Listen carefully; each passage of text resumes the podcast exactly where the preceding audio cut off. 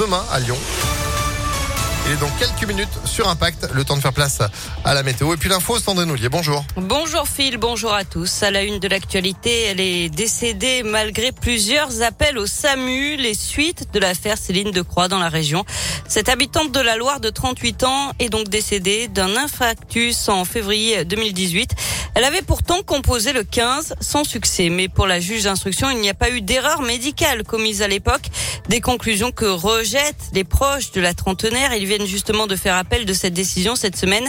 Écoutez le témoignage du frère de la victime, Jason Nicolas. On va abattre toutes les possibilités pour nous faire entendre et pour faire admettre à la justice que Céline, euh, durant l'échange téléphonique, elle a appelé à l'aide et que la réponse n'a pas été adaptée. On a eu accès à cet échange téléphonique. Pour moi et ma famille, c'est là que le wagon il a commencé à dérailler. On entend Céline appeler à l'aide et pour moi, la réponse du régulateur, ça n'est pas adaptée. Pour lui, c'était pas évocateur d'une détresse vitale. Pourtant, ça l'a été. Elle faisait un arrêt cardiaque. Il y a un expert qui a analysé l'écoute et qui pointe du doigt qu'il y a eu des erreurs, qu'il y a un manque d'humanité du régulateur et tout.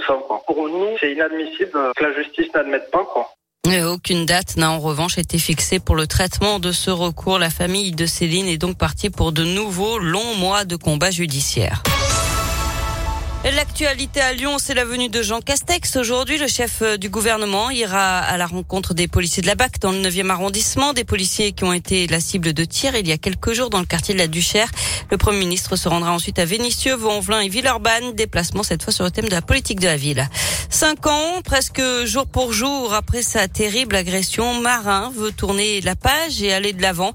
Il le dit dans un message émouvant publié sur Facebook à retrouver sur notre page internet impactfm.fr. Pas question d'oublier, mais le jeune homme veut continuer à se battre avec son association La Tête Haute. Le 11 novembre 2016, Marin s'était fait violemment agresser devant la gare de la Pardieu.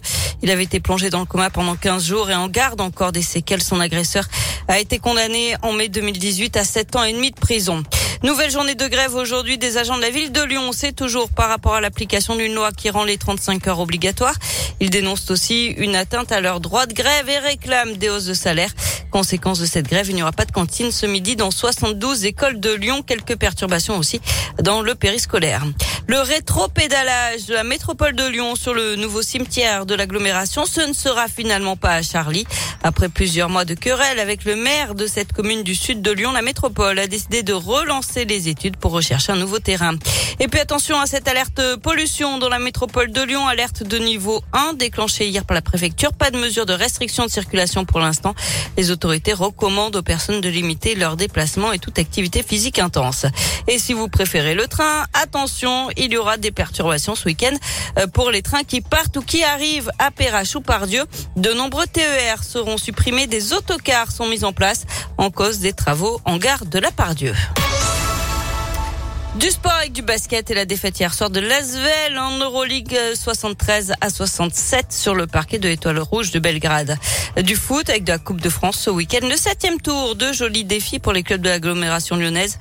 Demain à 14h, le FC Saint-Cyr Collonge au club de Régional 3 face à Grenoble, club de Ligue 2. Et puis Limonet, club de National 3, reçoit la JOCR, deuxième de Ligue 2, demain à 18h. Eh ben c'est noté. Merci beaucoup Sandrine pour l'info qui continue sur impactfm.fr. Vous êtes de retour à 9h30. 9h05 pour l'instant, c'est la météo.